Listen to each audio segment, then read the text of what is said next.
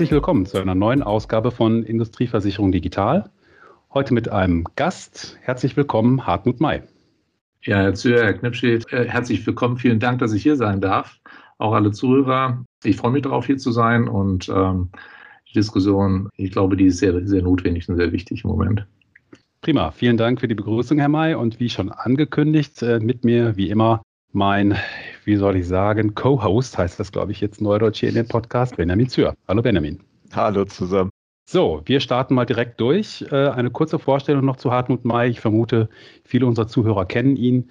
Er ist ja ein langjähriger Wegbegleiter in der Industrieversicherung. Er war unter anderem nach ARG und Marsh in den letzten zwölf Jahren an verschiedenen verantwortungsvollen Positionen bei der AGCS.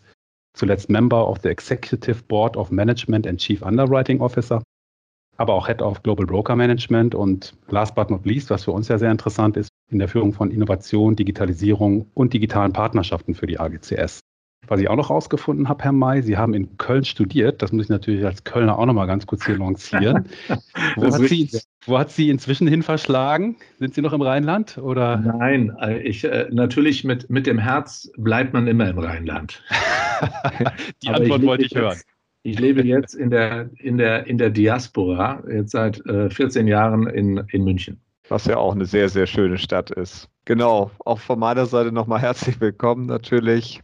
Ja, als wir quasi den Podcast geplant haben, haben wir uns eigentlich zu Anfang gefragt, was Sie unter dem Begriff digitale Partnerschaft verstehen oder auch, wie Sie zukünftig die Zusammenarbeit zwischen Makler, Versicherer und Kunden äh, in einer digitalen Zukunft sehen und wie diese aussieht. Da müssen wir uns ein bisschen annähern, an dieses, um diese Frage zu beantworten. Und zwar, wenn ich jetzt äh, die jetzigen Stakeholder an einem Versicherungsmarkt äh, betrachte, dann sind das in der Regel immer, äh, und Sie haben es gesagt, äh, ist der Kunde, der im Mittelpunkt steht und dann ist dann der Intermediary, der Makler, der Vermittler, der, der in der Mitte steht und dann ist dann der Risikoträger, der Versicherer, der, äh, der äh, dann äh, ganz hinten in der, in der Nahrungskette steht.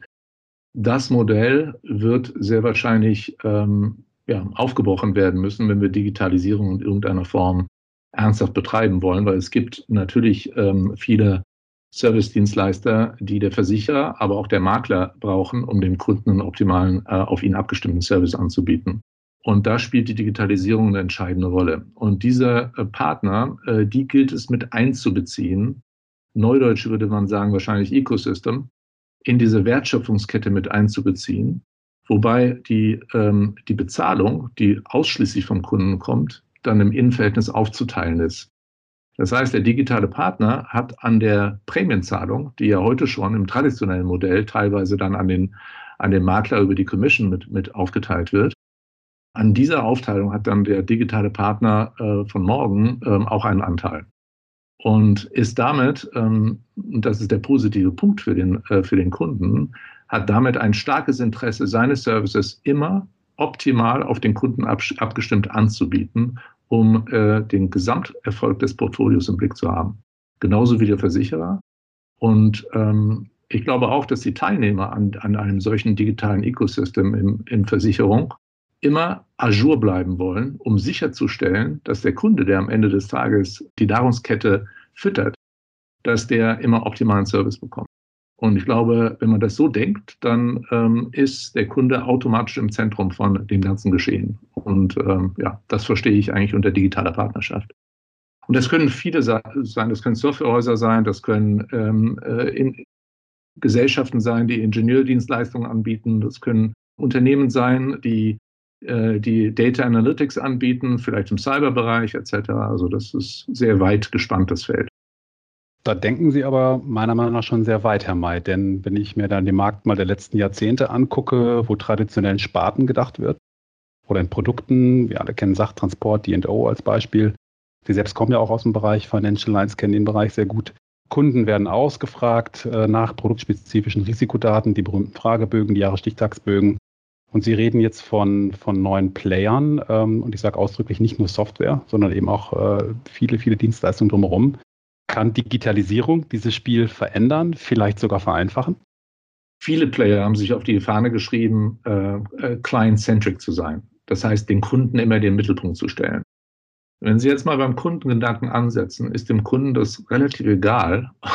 Er möchte eigentlich gar nicht gesehen werden nach Sparten. Er möchte nicht nur als der Sachkunde oder der DNO-Kunde oder der Haftpflichtkunde gesehen werden, sondern der Kunde drängt ja darauf, eine Gesamtkundenverbindung ähm, in, in diese, diese Geschäftsbeziehung mit einfließen zu lassen.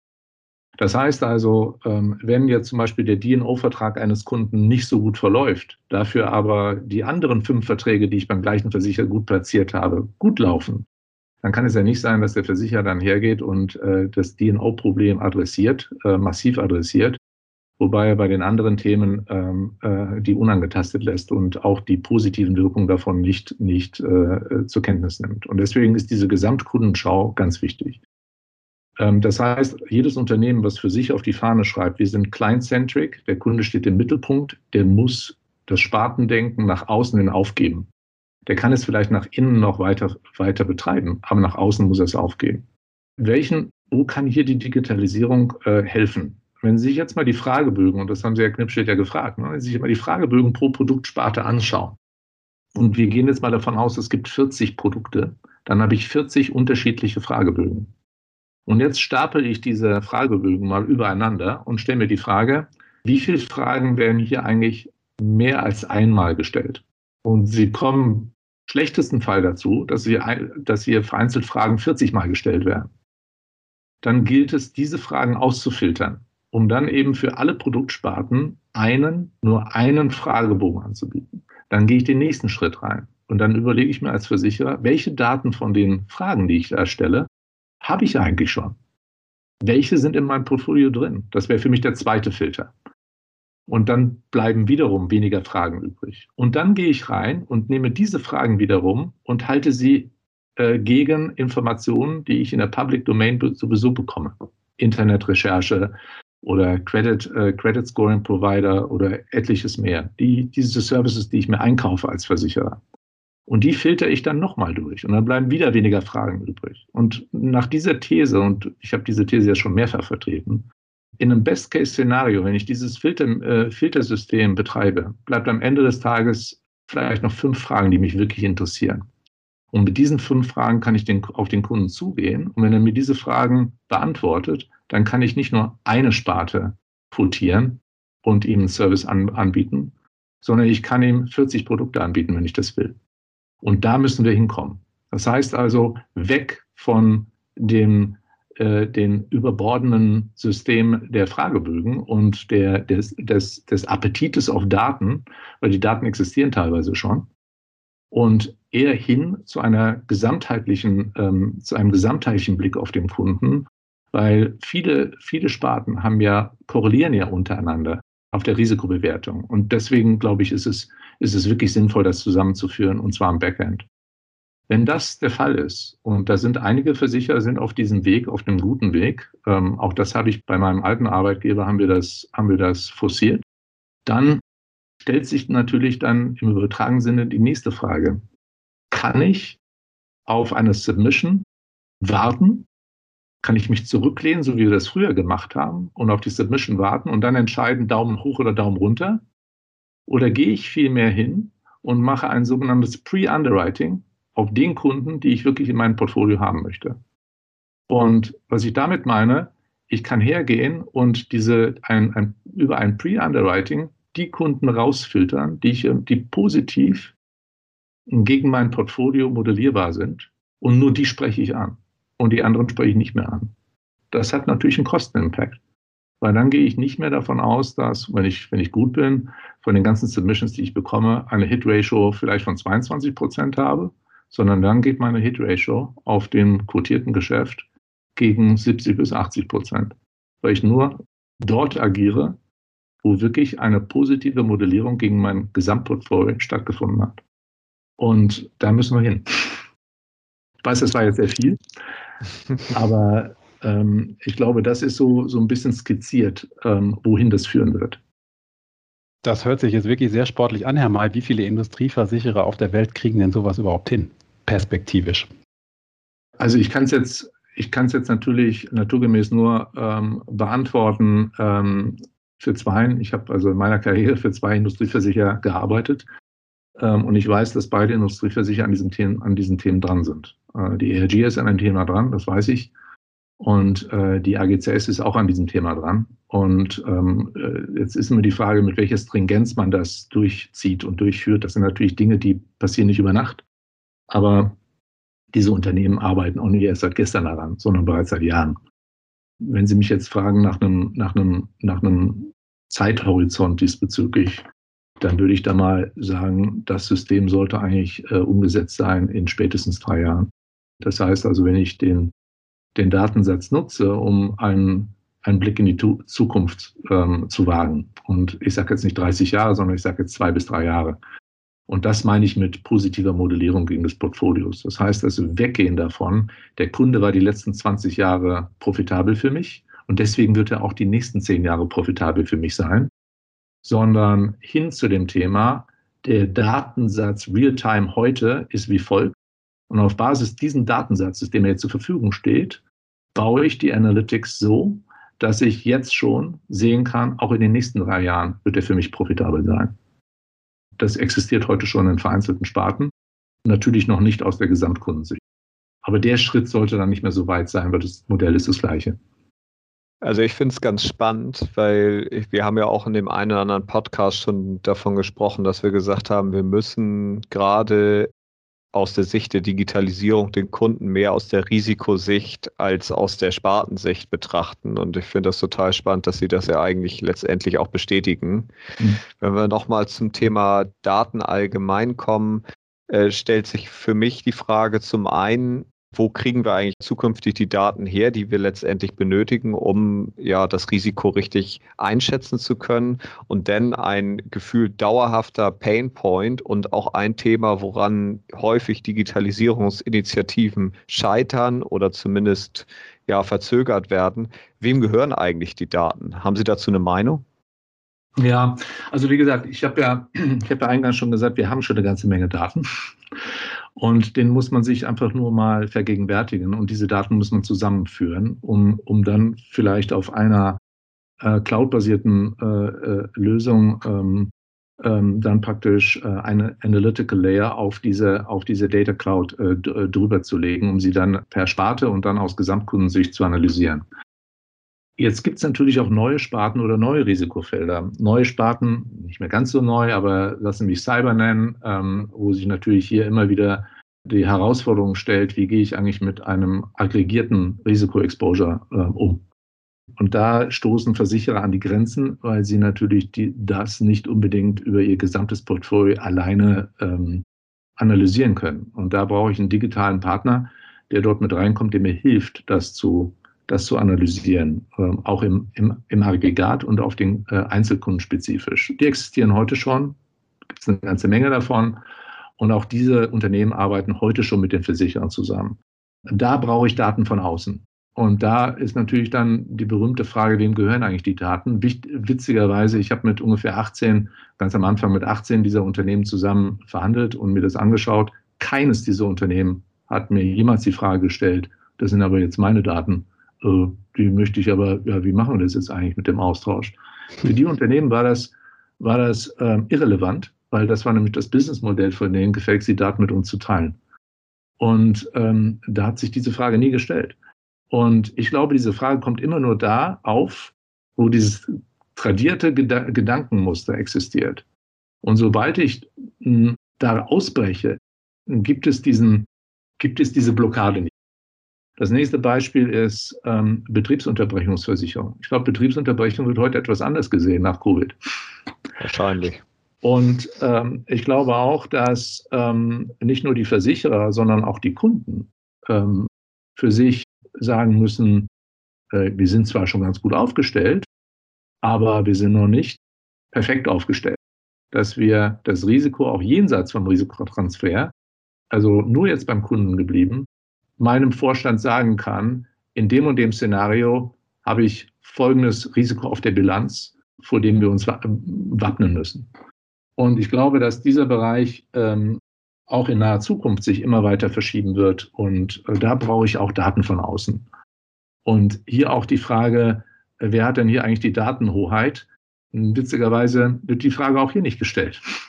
Weil wenn Sie in die direkte Diskussion mit dem Kunden reingehen, dann ähm, werden Sie eins feststellen, dass, wir, dass, dass der Versicherer und der Kunde am gleichen Thema arbeiten und hier Interessengleichheit besteht.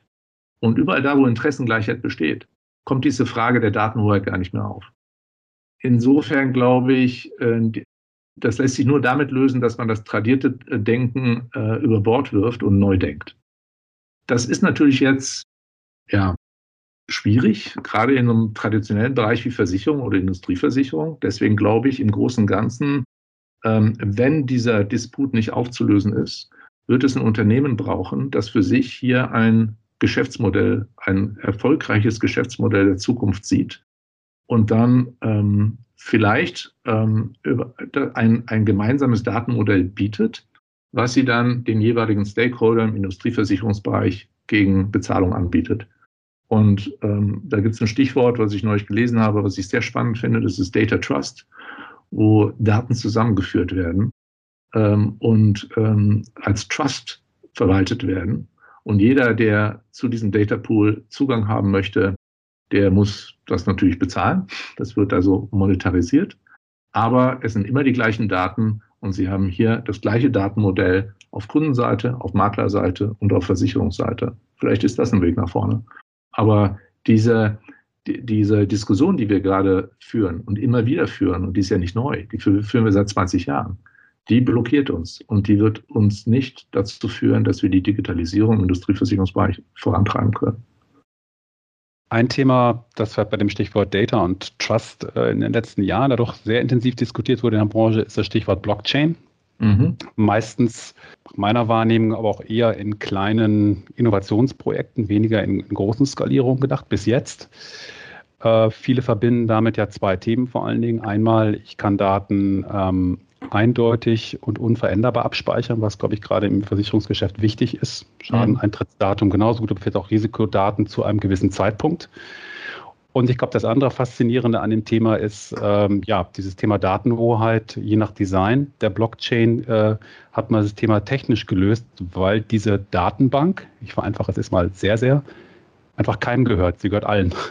Mhm. Wie gesagt, je nach Design. Wie ordnen Sie das ein, Herr May? Ist das für Sie ein Hype-Thema, was nun doch auch immer wieder in einigen Podiumsdiskussionen so genannt wird? Das geht ja wieder weg und das ist ja nur Bitcoin und Krypto und da werden auch viele Sachen durcheinander geschmissen, meiner Meinung nach. Oder sehen Sie hier wirklich Lösungsansätze für die digitale Industrie äh, bzw. Industrieversicherung? Also für mich, also um das mal vorwegzunehmen, für mich ist es kein Hype-Thema, sondern für mich ist das heute schon, ähm, heute schon ein, mh, hm, eine Realität die sich zum Standard entwickelt wird. Und ich sage das deswegen, weil ich sage, ich, wir wissen alle, dass die Industrie, Industrieversicherung bei diesen, bei diesen äh, Standard, die unser normales Leben mit sich bringt, immer etwas hinterherhinkt. Da ist immer so ein bisschen so ein Zeitverzug. Aber ich gebe Ihnen mal zwei Beispiele. Im Moment sprechen wir über den digitalen Impfausweis. Der digitale Impfausweis, der jetzt verabschiedet wurde, der basiert auf Blockchain-Technology. Unternehmen, kleine Unternehmen aus Deutschland, aus Köln, da schlägt mhm. unser Herz etwas, höher. um, die, die daran beteiligt sind und äh, die sich hier durchgesetzt haben. Das ist ein bahnbrechender Erfolg. Ähm, zweitens, ähm, äh, Blockchain-Kunst. Mhm. Im Moment ja in aller Munde. Ja, da werden Kunstwerke über 60 Millionen gehandelt ähm, auf äh, Blockchain-Technologie basierende Kunstwerke. Warum nenne ich diese Beispiele? Weil das unser normales Leben betrifft. Und jetzt gehen wir mal auf das Thema Versicherung. Im Versicherungsbereich haben wir auch schon den ein oder anderen erfolgreichen POC hinter uns. Proof of Concept. Und ähm, es mangelt im Moment noch an der Skalierung, aber ich glaube, dass das einfach der nächste logische Schritt ist, den die Versicherer gehen müssen. Und damit meine ich jetzt nicht nur ähm, äh, Blockchain-Technologie, äh, die im Bereich von internationalen Versicherungsprogrammen in die Umsetzung äh, gehen sollten nach erfolgreichem Bestehen von POCs und zwei davon habe ich selber, selber mitbegleitet. Ähm, und im Bereich von äh, Parametric Insurance ähm, äh, äh, gibt es ja auch die parametrischen Trigger, ähm, die auch auf Blockchain äh, basieren können und teilweise im, im Bereich von ähm, äh, sogenannten äh, getesteten Konzepten auch schon tun. Also ich glaube, dass, dass das ähm, äh, kein Hype ist, sondern dass sich das verfestigen wird Und ähm, äh, aber es ist immer das gleiche Thema, es ist Speed der Umsetzung, Geschwindigkeit der Umsetzung. Und da hapert es leider im, im, im, Industrieversicherungsbereich, aber ich bin mir ziemlich sicher, dass, äh, dass diese Dinge kommen werden. Kommen wir noch einmal ein bisschen mehr wieder zu dem, was uns heute treibt, nämlich klassisch harter Markt, weicher Markt. Wir erleben ja gerade die eine oder andere Marktumwälzung oder zumindest das eine oder die eine oder andere Herausforderung äh, im DO-Bereich und schon länger im Sachbereich, wo sich äh, ja, Kunden vor allen Dingen im letzten Renewal mit äh, ordentlich steigenden Prämien beschäftigen mussten. Glauben Sie, dass äh, letztendlich die Digitalisierung dazu beitragen wird, hier Einfluss zu nehmen auf Marktzyklen und auf das Pricing zukünftig? Also ich sage jetzt mal, die Digitalisierung muss Einfluss nehmen, weil das, was Sie jetzt im Markt beobachten, ist wiederum sehr traditionelles Denken. Weicher Markt, harter Markt, das ist die ewige Diskussion. Äh, da treffen Sie irgendwelche Businesspartner und die sagen dann, ja, wie harter Markt, wie weit gehen die Prämien nach oben? Und dann gehen die Prämien nach oben und keiner kann eigentlich für sich sagen und auch verstehen, ähm, wieso sind es jetzt 18 Prozent oder dürfen es vielleicht auch 23 sein? Das heißt also, die mangelnde Transparenz, die jetzt ja auch überall angeprangert wird, ähm, das sind alles Dinge, die, so, die meines Erachtens nach Digitalisierung schreien. Der zweite Punkt, und die, das ist jetzt eine These, die ich jetzt schon seit mehreren Jahren vertrete, ich glaube nicht, dass, ähm, dass der Zyklus, den wir jetzt gerade sehen, äh, ein zyklisches Problem darstellt. Das heißt also, auf ein zyklisches Problem reagieren Sie über über Cycle Management, um dieses Problem zu lösen. Sie haben also eine Durststrecke von 12 bis 15 Jahren, wo die Prämie verfällt. Jeden, jedes Jahr darf es ein bisschen weniger sein. Und dann gibt es einen großen Knall nach 12 bis 15 Jahren, wo die Prämie dann exorbitant steigt, um die Prämienverluste der letzten 12 bis 15 Jahre aufzuholen. Ich glaube, das tut weder dem Kunden gut, das tut dem Makler nicht gut und das tut auch dem Versicherer nicht gut, war bislang immer ein, ein festgeschriebenes Gesetz, äh, wie der Markt ähm, äh, ähm, ja, reagiert hat. Aus heutiger Sicht muss ich sagen, es ist nicht ein zyklisches Problem, sondern es ist ein strukturelles Problem. Und auf ein strukturelles Problem kann ich nicht über Cycle Management reagieren, sondern da muss ich mir andere Fragen stellen. Da muss ich mir strukturelle Fragen stellen. Und die gehen eigentlich in Richtung ähm, des, des Businessmodells äh, in der Industrieversicherung. Und da, wo die Kunden sich ja heute schon loslösen, äh, ihre Produkte nicht mehr, also oder anders zu bepreisen. Ich gebe Ihnen ein Beispiel. Conti verkauft ja keine Reifen mehr. Conti verkauft Mobilität. Sprich, Sie können sich einen Satz Reifen per Abo bestellen. Sie kaufen nicht den Reifen, sondern Sie kaufen Kilometerleistung.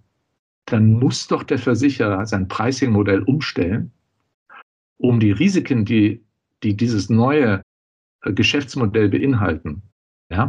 Also die, den Risikotransfer darauf anzupassen.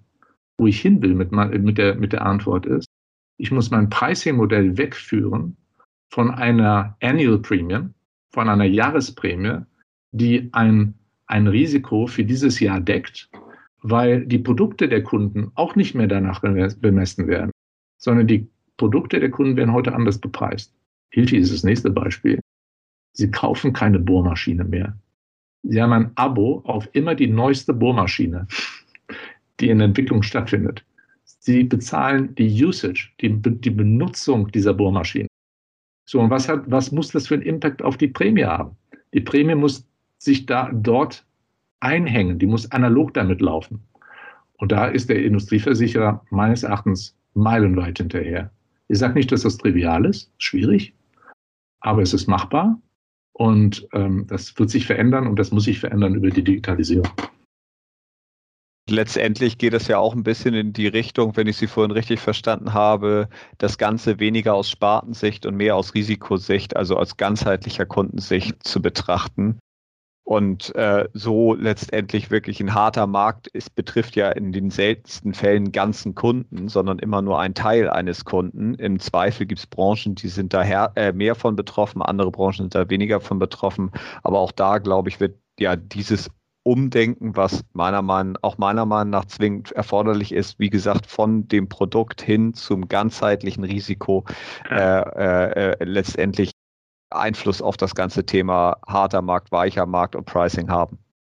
Absolut. Und wenn Sie das ganze Thema mit Predicted Maintenance, äh, das ist das nächste Stichwort, was man ja, am Ende des Tages geht es um äh, Risk Management.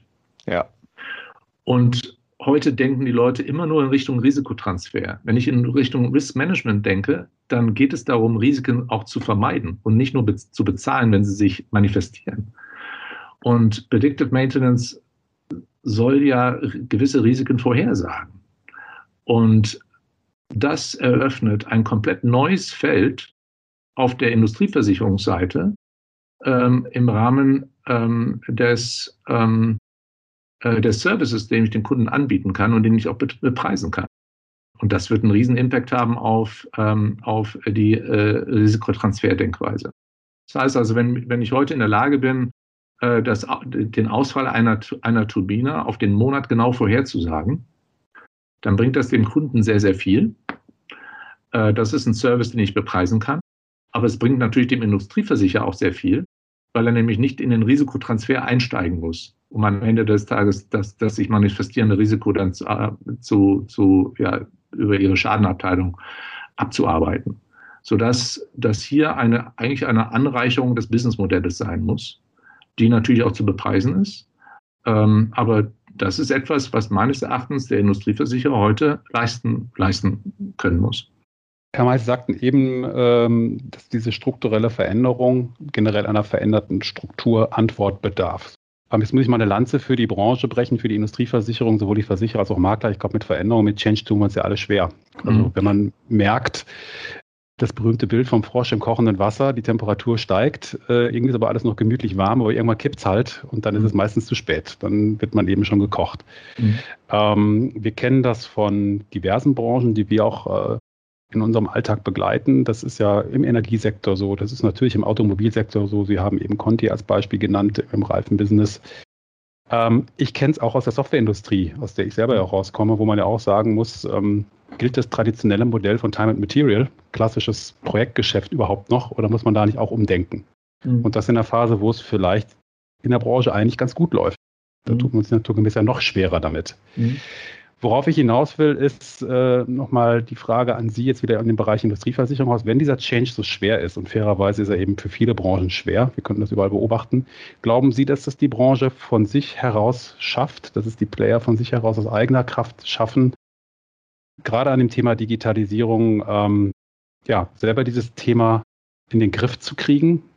Ja, das ist, also wenn Sie jetzt mal den, den jetzigen Marktzyklus sehen und ähm, dann lässt sich doch eins beobachten, dass die, dass die Portfolien, die im Moment weniger profitabel laufen seit mehreren Jahren, eigentlich für den gesamten Markt, für, und da sind alle Industrieversicherer davon betroffen. Gibt es vielleicht eine Leucht, ein leuchtendes Beispiel, eine Ausnahme, aber alle anderen sind eigentlich seit mehreren Jahren unprofitabel. Dieses Thema wird jetzt wieder gelöst durch tra tradiertes Denken, harter Markt und diejenigen, die dafür bluten, sind die Kunden. Der Kunde könnte ja auch auf die Idee kommen, anders auf diese Konstellation zu reagieren, anstatt jetzt die von ihm geforderte Prämie zu zahlen und den Risikotransfer etwas teurer weiterzuführen. Wenn der Kunde auf die Idee käme, dieses Risiko vielleicht in ein Eigentragungsmodell zu überführen, in seine Captive oder, oder andere Mechanismen zu nutzen, dann würde der Versicherer mit seinen Risiken dort, dort stehen bleiben und hätte nicht mehr die Chance, äh, eventuelle Verluste aus der Vergangenheit auszugleichen über erhöhte Prämien. Und ich glaube, dann, erst dann sind wir in einer Situation, wo äh, der Versicherer nachdenken würde. Dann ist es natürlich immer noch zu spät. Aber erst dann ist man in einer Situation, wo man wirklich zum Nachdenken gezwungen wird. Und da sind wir heute nicht, weil ähm, den Markt, so wie der heute reagiert, reagiert er so wie vor 15 Jahren oder vor 30 Jahren, vor 45 Jahren, ist immer das Gleiche. Aber ich glaube nicht, dass das in der Zukunft so passieren wird. Das heißt also, die Unternehmen werden immer digitaler. Wenn ich mir heute anschaue, wie digital Kunden denken, und ich denke jetzt, denke jetzt mal in Richtung Siemens, ich denke jetzt mal, das ist ein Siemens ist ein, ein Softwarehaus das gesamte Geschäftsmodell ähm, ist digital. Und wenn ich überlege, wie wir auf der Industrieversicherungsseite die Kunden heute bedienen, dann werden wir, wir sind heute schon hinterher und wenn wir uns nicht bewegen, dann sind wir morgen Lichtjahre hinterher und dann sind wir, sind wir nicht mehr relevant für diese Kunden. Weil die Kunden finden andere Antworten, mit ihren Risiken umzugehen. Und das ist eigentlich das, was ich meine. Und deswegen ist es ist es nicht so sehr eine, eine, eine Momentaufnahme, sondern ist, die, ist eigentlich die Fragestellung, was muss die Industrieversicherung tun, um für den Kunden relevant zu bleiben? Und wir werden nur relevant bleiben für diesen Kunden, wenn wir auf dem digitalen Denken und der Digitalisierung dem Kunden vielleicht mit einer etwas Zeitverzögerung, aber auf jeden Fall nachfolgen und uns deren Modell ähm, immer wieder vor Augen führen, es verstehen und darauf die richtigen Antworten finden. Und wenn uns das nicht gelingt, wird die Industrieversicherung Relevanz verlieren und es wird jemand anders geben, der diese Relevanz darstellt. Und ich möchte nicht immer dieses böse Wort des Disruptors nutzen. Aber es gibt wahrscheinlich dann Unternehmen, die für sich diese Lücke entdecken und darauf ein komplett anderes Businessmodell bauen, was eventuell mit Industrieversicherung, so wie wir es heute kennen, gar nichts zu tun hat. Aber diese, diese Gedankenlücke aufnimmt und dann ein sehr interessantes Modell für, die, für den Endkunden liefert. Und ja, wir finden es heute schon. Die Leute, die da Interesse haben, die können ja mal anschauen, was das Unternehmen Skywise heute leistet. Eine Open Data Plattform für die Airline-Industrie oder alles, was mit Airlines zu tun hat, aus Supplier, Airlines ähm, etc., Flughäfen. Und das ist so ein Modell, wo, wo jemand von außen reingekommen ist und sich das überlegt hat, ähm, wie kann ich hier eigentlich Veränderungen herbeiführen? Und Skywise, ähm, das letzte Mal, als ich angeschaut habe, sind die schon bei, da waren die zweieinhalb Jahre alt, da sind die schon bei 3,8 Milliarden Euro taxiert worden an Unternehmenswert. Ich weiß nicht, wo die heute stehen, aber das ließe sich ja leicht rausfinden. Und ich glaube, also diese Beispiele gibt es heute schon. Und ich, ich bin, seitdem ich das damals beobachtet habe, habe ich mir überlegt, was könnte the next Skywise sein in der Industrieversicherung? Und ich bin damals auf die, auf den Gedanken gekommen, ja, eigentlich ist es das gleiche Modell in der, in der Kfz-Industrie durchziehen. Und das findet heute statt. Und das gleiche Modell könnte ähm, eigentlich in der Pharmaindustrie durchgezogen werden. Und ganz ehrlich, heute mit der, den Covid-Impfstoffen ist genau das zu beobachten. Also, wenn die Industrieversicherung hier nicht Schritt halten kann, dann wird das Geschäftsmodell angegriffen werden. Und das findet heute schon statt. Und das wird nicht mit einem lauten Bang passieren, sondern es wird schleichend passieren. Und der Kunde wird dann entscheiden, wird es eine harte Abwägung geben. Und ähm, und die Abwägung wird zulasten der Industrieversicherer gehen, wenn, wenn man sich nicht bewegt. Ähm, das ist, da bin ich felsenfest von überzeugt. Da höre ich aber auch ein bisschen raus, es muss nicht zwingend der ganz große sein. Also wenn Sie sagen, das kommt nicht mit einem Mal, immer wieder, ich sag mal auch gerade so auf einer Vorstandsebene, werden natürlich die GAFAs dieser Welt zitiert, Google, die an der Schwelle stehen. Aber habe ich Sie da richtig verstanden, dass Sie da eher auch kleinere, wendigere Player wahrscheinlich vermuten, die werden reinkommen, nicht unbedingt die GAFAs dieser Welt? Also im Bereich Skywise war es Palantir. Ähm, mhm. Von Palantir hat vor zwei Jahren noch keiner was gehört. Mhm. Die gab es natürlich schon, war ein veritables großes Unternehmen, ein bisschen skandalumwittert, aber die haben jetzt ihren IPO gehabt und seit der IPO äh, stattgefunden hat, sind die auf einmal in aller Munde. Ähm, die haben vorher schon agiert und immer mit dem Kunden, äh, dem Endkunden, dem Endverbraucher im, im, im, im Blickpunkt. Sehr agiles Unternehmen, unglaublich schnell. Das ist nur ein Beispiel. Es gibt viele andere Beispiele. Ja, ich will jetzt nicht MGM nennen, aber oder ich habe es gerade getan, aber sie sind auch sehr agil und sehr wendig in diesem Bereich. Und ähm, das sind, ähm, das sind jetzt nur zwei. Ich habe vorhin gesagt, 18, ich habe mir 18 Unternehmen angeschaut, die ihre Servicedienstleistungen im Bereich äh, Cyber Insurance anbieten. Sehr wendige, sehr schnelle Unternehmen. Alles Startups vor vier, vier oder fünf Jahren, die ähm, nicht alle super erfolgreich sind, aber, aber wo, wo es drei oder vier zu Unicorns geschafft haben. Das findet überall statt. Und deswegen glaube ich, ist es auch wichtig, wir haben am Anfang, am Anfang gesprochen über digitale Partnerschaften. Wenn die Industrieversicherer digitale Partnerschaften eingehen, dann sind sie sofort mit an diesem Informationsfluss dran. Sie, sie beobachten ständig den Markt. Und das ist ein anderer Markt. Aber als, als das, was man, was man bislang getan hat. Also nochmal, tradiertes Modell, der Endkunde, der Makler und der Industrieversicherer, sondern dann sind auf einmal ein paar mehr Teilnehmer an diesem Ökosystem dran, die den Industrieversicherer die Möglichkeit bieten, ein, eine, eine, auf eine sich verändernde Sichtweise von Risiko eine Antwort zu, äh, zu, zu bieten. Deswegen ist das so wichtig. ich glaube, da, wird kein, da führt kein Weg dran vorbei, ein bisschen weiter zu denken. Und wenn das nicht stattfindet, dann, dann äh, und ich will das jetzt nicht, jetzt nicht Angst machen. Viele Leute sagen, ja, da kommt der große Disruptor und ihr müsst jetzt alle Angst haben. Das ist gar nicht mein Punkt. Mein Punkt ist einfach, es, es bietet gigantische Chancen für Industrieversicherungen und diese, diese Chancen müssen wahrgenommen werden. Und wenn die Chancen nicht wahrgenommen werden von den Versicherern, dann wird jemand anders kommen, diese Chancen wahrnehmen.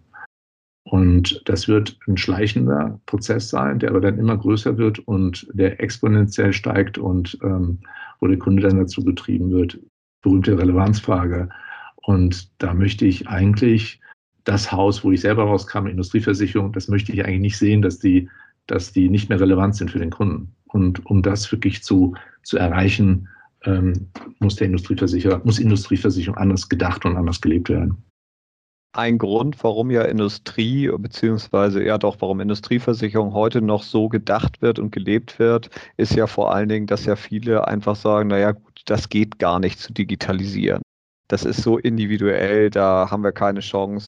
Was für Möglichkeiten sehen Sie denn vor allen Dingen kurzfristig hier Probleme zwischen ja, Industriekunden, Makler und Versicherer zu lösen? Was könnte da Ihrer Meinung nach helfen? Gibt es da kurzfristige Ansätze, die zum einen dem Kunden natürlich einen direkten Nutzen stiften würden, aber auch den anderen Prozessteilnehmern und zum anderen ja vielleicht dem einen oder anderen äh, ja doch sehr traditionell orientierten Menschen in dieser Branche zeigt, hey, da geht ja doch was.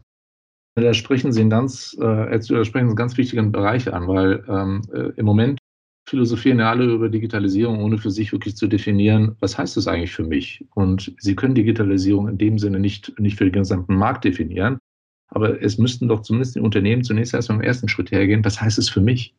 Sprich, also ich muss mir als Industrieversicherer die Frage stellen, welches Kompetenzmodell muss ich, muss ich verfolgen, um als digitaler Industrieversicherer zu gelten? Und dieses Kompetenzmodell muss durch alle Funktionseinheiten des Unternehmens durchgetrieben werden. Das muss ich definieren. Und ähm, dann muss ich die Entwicklung des Unternehmens an diesem Kompetenzmodell ausrichten. Das heißt also, ich erkläre es an der Stelle immer, das Kompetenzmodell ist für mich das Fußballfeld. Jetzt kann ich natürlich nicht auf diesem Fußballfeld an, an je, auf jedem Grashalm und auf jeder Ecke es zur Perfektion bringen. Ich muss für mich definieren, mein eigenes Strafraum, meine eigene Spielhälfte, den Strafraum des Gegners. Und das verfolge ich dann an dem definierten Kompetenzmodell. Und darauf fokussiere ich meine gesamte Kraft, um mir erstmal diesen Bereich vorzunehmen. Wenn der Bereich dann erfolgreich digitalisiert ist, dann kann ich ja gerne breiter werden. Aber ich fokussiere mich erstmal. Und es gibt mehrere äh, Bereiche, auf die man sich fokussieren kann. Wir haben das ja schon mal schon mal angerissen ähm, in der Vergangenheit. Es gibt zum Beispiel den Bereich der Risikoingenieure. Bei manchen Versichern heißt, heißt das ähm, ARC.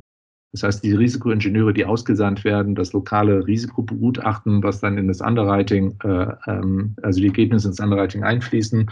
Inwiefern kann ich das denn über Digitalisierung effizienter machen? Weil im Moment ist es ja so, dass alle Industrieversicherer, die eine Führungsaufgabe wahrnehmen können auf einem Risiko, ihre Ingenieure zu dem gleichen Site hinschicken. Sprich, da treffen sich dann die Allianzkollegen. Ähm, zwei Wochen später kommen die Kollegen von der Zürich hin. Drei Tage später kommt die Swiss Re äh, äh, hin und dann kommt die Münchner Rück nochmal hin. Und alle machen das Gleiche. Alle gucken sich das gleiche Puppenhaus an. und alle hoffentlich kommen zum gleichen Ergebnis. Und ähm, vielleicht kann man das etwas anders denken. Äh, und dann hätte ich ähm, sagen wir so, hier auf dem Fußballfeld einen Bereich herausgegriffen, auf den ich mich fokussiere und hier über Digitalisierung Effizienzen hebe. Und wenn das passiert ist, dann nehme ich mir den nächsten Bereich und der könnte eventuell sein, oh, internationale Versicherungsmodelle. Weil auch hier kann sich eigentlich kein Versicherer vom nächsten abheben, weil der Service ist ja immer der gleiche ein lokales Zertifikat und eine lokale Prämienzahlung und eine lokale Steuerabfuhr. Das ist, ganz ehrlich, das ist ja trivial. Und alle machen das Gleiche. Und alle versuchen sich auf diesem Modell voneinander abzusetzen. Könnte da Digitalisierung helfen? Ja, klar kann da Digitalisierung helfen. Na, ich will jetzt nicht nur Blockchain sagen, aber da gibt es ja auch andere, andere Sachen, die da helfen können. Und dann hätte ich das zweite Segment auf meinem Fußballfeld definiert, auf dem Digitalisierung etwas helfen könnte. Und so arbeite ich meine Prioritäten ab, die immer dem Kunden etwas bringen. Und nochmal, das Stichwort Relevanz ist so wichtig. Es muss beim Kunden ankommen. Der Kunde muss sehen, dass sich da was tut. Und der Kunde muss sehen, dass ich entweder einen besseren Service für gleiche Geld kriege oder weniger Geld bezahlen muss für den gleichen Service. Irgendein Vorteil muss beim Kunden ankommen. Ich glaube, das ist machbar und ich glaube, man muss das Thema Digitalisierung aufbrechen in einzelne Bereiche, um es wirklich, ja, wie sagen, mehr verdaubar zu machen. Und es hilft uns nichts, wenn wir jetzt hergehen und über Digitalisierung diskutieren und dann ins Jammern verfallen. Was ich ja wirklich oftmals beobachte, sondern ähm, wir müssen mehr tun. Und, äh, und wenn das Tun sich nur darauf ähm, fokussiert, mein Fußballfeld zu definieren, vielleicht als ersten Schritt, und dann überlegen, wo setze ich meine Priorität, die sich immer am Kunden orientieren muss. Und da setze ich an und wir dann schnell eine skalierbare Lösung finden. Ich hätte eine Frage dazu noch, Herr May. Sie haben das ja eben sehr schön anhand der Risikoingenieure beschrieben, wie sich dann die verschiedenen Ingenieure der Gesellschaften die Klinke in die Hand geben und das Risiko besichtigen. Wenn wir das jetzt nochmal ganz konkret nachvollziehen und sagen, so, das wäre ein Ansatz, wo wahrscheinlich ganz viele Versicherer sagen, Mensch, lass zusammentun, lass uns eine, ich nehme das Wort Plattform bauen, auf der wir diese Informationen zusammentragen. Wie kriegt man die an einen Tisch? Diese auch immer wieder diskutierte Frage, ich glaube, im letzten von Herrn Frommer organisierten Industrieversicherungsforum, wo ja auch Vertreter dabei waren, wurde die Verbandsdiskussion wieder auf den Tisch gebracht. Auch, glaube ich, ein Thema, was wir schon seit mindestens zehn Jahren kennen. Die bisherigen Versuche in diese Richtung waren ja doch immer in sehr kleinen Partnerschaften. Ich meine klein jetzt im Sinne, dass wir zwei oder drei Player sich zusammengetan haben. Vielleicht ein Versicherer mit einem Makler oder mit zwei Maklerhäusern. Haben Sie da eine Idee, wie man das anstoßen könnte? Also ich habe das in der Vergangenheit versucht im Bereich des ARC ganz am Anfang, das ist schon zig Jahre her. Und das ist damals gescheitert äh, aufgrund rechtlicher Erwägungen. Also mhm. dort hat man versucht, ähm, die ARC-Truppen von, von drei Marktteilnehmern, signifikanten Marktteilnehmern zusammenzuführen, um dann eventuell, also im Endeffekt auf, auf den jeweiligen sich zeichnenden Risiken, um den man sie anschaut, einen Marktstandard zu definieren. Und die sind damals gescheitert, weil die Rechtsabteilung gesagt haben, das ist Kartell. Okay. Äh, warum erwähne ich das? Man, das ist dann nicht getestet worden oder so, aber ich glaube, es, dass die Themen sind komplexer als die, wie wir sie gerade besprechen. Da sind mhm. viele, viele Aspekte äh, zu betrachten und der rechtliche Aspekt ist auch ein entscheidender, weil wenn das dann äh, äh so betrachtet würde und dieses Problem nicht lösbar ist, dann, dann scheitert das direkt am Anfang. Deswegen glaube ich auch, das muss dann äh, ein außenstehendes Unternehmen für sich aufnehmen und ein Businessmodell darauf definieren und dort dann reingrätschen, weil ansonsten kommen sie an der Kartellfrage nicht vorbei. Es ist, ja, es ist schwierig. Es ist, die perfekte Lösung existiert nicht, aber ich glaube auch nicht, dass es immer nur ein Plattformthema ist. Plattform haben wir ja schon probiert, ja, äh, Ausschreibungsplattform. Mhm. Äh, Inex 24, ja, das ist, ähm, vielleicht war das auch der Zeitpunkt auch verkehrt. Vielleicht waren die einfach zu früh dran. Aber vielleicht hat man sich auch den falschen Bereich ausgesucht. Wir haben nämlich den, den kompetitivsten Bereich ausgesucht. Den Ausschreibungsprozess. Da, wo sich alle Marktteilnehmer drauf stürzen. Nicht nur die Versicherer, sondern auch mhm. die Makler. Mhm. Vielleicht wäre es ja sinnvoll, sich einen weniger kompetitiven Bereich auszusuchen. Ja, ARC oder Risikoingenieur habe ich ja schon erwähnt. Wieso soll das kompetitiv, äh, kompetitiv sein? Das ist eigentlich nur ein Kostentreiber. Das Assessment von einem Versicherer sollte ausreichen, dass es alle anderen Versicherer akzeptieren. Was immer dabei rauskommt, wenn es einen gewissen Risikostandard verfolgt. Also wie so eine DIN-Norm. Und ähm, dann nächste Frage, Renewal. Ähm, Renewal ist eigentlich nur dann relevant, wenn der Marktzyklus eingreift. Wie jetzt zum Beispiel. Ja? Wir waren jetzt 15 Jahre im weichen Markt. Das heißt also, in 14 aus 15 Jahren war das Renewal nicht kompetitiv. Wieso kommt jetzt nicht jemand von außen rein und sagt, das ist mein Geschäftsmodell? Versichere, ich nehme euch das Renewal ab. Ich, ich manage das für euch gegen eine Fee. Und zwar alle auf der gleichen Plattform für den gesamten Markt. Das wäre ein interessanter Ansatz. Also ich glaube, das, das gibt hinreichend Möglichkeiten, die einzelnen Prozessschritte neu zu denken. Und ich glaube nicht, dass der Industrieversicherer oder die Industrieversicherer von sich aus die Kraft dazu haben, weil sie eigentlich in einem kompetitiven Umfeld gefangen sind, ähm, ähm, wo sich keine allgemeingültige Plattform etablieren kann. Oder Platzierungsplattform, also jetzt mal als Brokersicht gedacht. Ja, ähm, ich muss einen Tower von 500 Millionen Deckungsstrecke platzieren. Da ist für mich eigentlich nur relevant, wer ist der Führende. Die Kapazitäten, wie ich die nachher verteile, die kann ich nach einem Algorithmus verteilen. Mhm. Das kann ich komplett automatisiert ablaufen lassen mit Versicherern, die ich vorher gescreent habe auf deren äh, Kreditwürdigkeit und einige Compliance-Themen, die ich vorweglege. Und die sind dann Teil meines Panels und der Algorithmus entscheidet, bis die Deckungsstrecke voll ist. Ja, mal vielen Dank für die Einschätzung. Das Bild vom Fußballplatz ist bei mir jetzt hängen geblieben. Äh, ich glaube, das ist die spannende Frage, äh, auch wie Sie es gerade mal so in den Rückblick geschaut haben. Ähm, wo finden wir das Fleckchen auf dem Spielfeld, äh, was nicht so kompetitiv ist, äh, was sich gut digitalisieren lässt? Das ist, glaube ich, wirklich ein gutes Bild, das ich jetzt mal mitnehme. Und ähm, ich bedanke mich auf jeden Fall äh, für Ihre Einschätzung hier vom Markt. Vielen Dank. Sehr gerne. Auch nochmal vielen Dank an Sie. Also mir hat das sehr viel Spaß gemacht. Von meiner Seite vielen lieben Dank. Und wenn Sie mir erlauben, einen ganz kleinen, äh, eine ganz kleine letzte Frage noch an Sie. Sie schreiben auf Ihrem LinkedIn-Profil Ready for the Next Challenge. Was würden Sie gerne in Ihrer nächsten Position als Challenge in Angriff nehmen?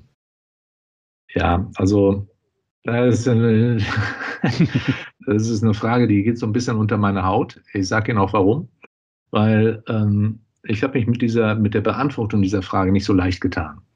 Das heißt also, ich habe da sechs Monate überlegt. Und wenn ich jetzt sage überlegt, dann heißt es wirklich, ich bin da strukturell rangegangen und habe mir darüber intensiv Gedanken gemacht. Ich möchte versuchen, nicht mehr das zu machen, was ich vorher gemacht habe, sondern ich möchte ähm, die Herausforderungen, die wir jetzt auch diskutiert haben, mit aufnehmen und ähm, an etwas arbeiten, wo man den Markt ein Stück weit mit verändert, und zwar zum Positiven. Und die Gedanken, die wir jetzt gerade diskutiert haben, die würde ich gerne dort mit einfließen lassen. Das heißt also, ich kann jetzt, ich kann Ihnen das jetzt nicht definieren, wer, welcher Carrier oder welcher Müssen Job Sie auch nicht. Aber ich kann Ihnen einfach nur sagen, dass mich eigentlich die Aufgabe mehr, mehr interessiert. Ich möchte da, wenn ich dann mal zehn Jahre zurückblicke oder 15 Jahre zurückblicke, dann möchte ich eigentlich sagen können, wow, an dem Thema habe ich mitgearbeitet und da haben wir, haben wir wirklich einen großen Fußabdruck hinterlassen. Daran hätte ich Spaß. Und das meine ich mit Challenge. Das meine ich, ähm, ähm, das ist für mich eine Herausforderung, äh, die nochmal richtig Spaß machen würde, da, da mitzuwirken und ähm, auch ähm, das maßgeblich mitzusteuern. Und ähm, ja, viele Leute reden, reden heute immer von Transformation oder digitale Transformation. Ich will das gar nicht, ich will nicht mehr diese Schlagworte bemühen, ähm, weil das machen viele andere ja äh, schon. Ähm, aber ich glaube, für mich selbst definiert ähm, ist das die, die Herausforderung, die ich ganz gerne annehmen würde. Und da würde ich gerne helfen. Ich habe viel gesehen in der Vergangenheit und ich glaube, das kann man dort ähm, einfließen lassen. Ja. Also das, ohne dass das hier eine Bewerbungsrede wird. äh, aber das, das, das meine ich damit. Hört sich auf jeden Fall super spannend an. Also letztendlich, ich glaube, es gibt nicht viele am Markt, die dieses tiefe Verständnis von diesem Thema haben und sich so viele Gedanken machen zu diesem Thema. Und auch ich und wir sind davon überzeugt, dass es letztendlich ein Umdenken geben muss. Und deswegen, glaube ich, werden wir uns dann sicherlich noch sehr, sehr häufig zu diesem Thema sprechen und austauschen, um letztendlich wirklich in Zukunft auch was zu bewegen. Ja. In ich diesem Sinne. Entschuldigung. Ja, ich freue mich drauf. Wie gesagt, ich finde das Thema sehr spannend, wie Sie ja vielleicht auch der Passion so ein bisschen mit, mit äh, zwischen den Zeilen, diese zwischen den Zeilen so ein bisschen mitschwingen. Ähm, ich finde das Thema sehr spannend und ich glaube, ähm, da äh, gibt es die Industrieversicherung bleibt spannend. Ähm, die hat mich immer bewegt, ähm, seitdem ich überhaupt in dieser Industrie angefangen habe. Und ähm, war das eine spannende Phase und wir treten jetzt in die nächste spannende Phase ein und ich glaube, da, da ist, da lässt sich viel gestalten. Das perfekte Schlusswort, Herr May. Ready ja. for the next challenge. In dem Sinne einen schönen Tag an alle Beteiligten und äh, auch an die Zuhörer draußen. Bis demnächst. Dankeschön Danke. und tschüss. Tschüss. Tschüss.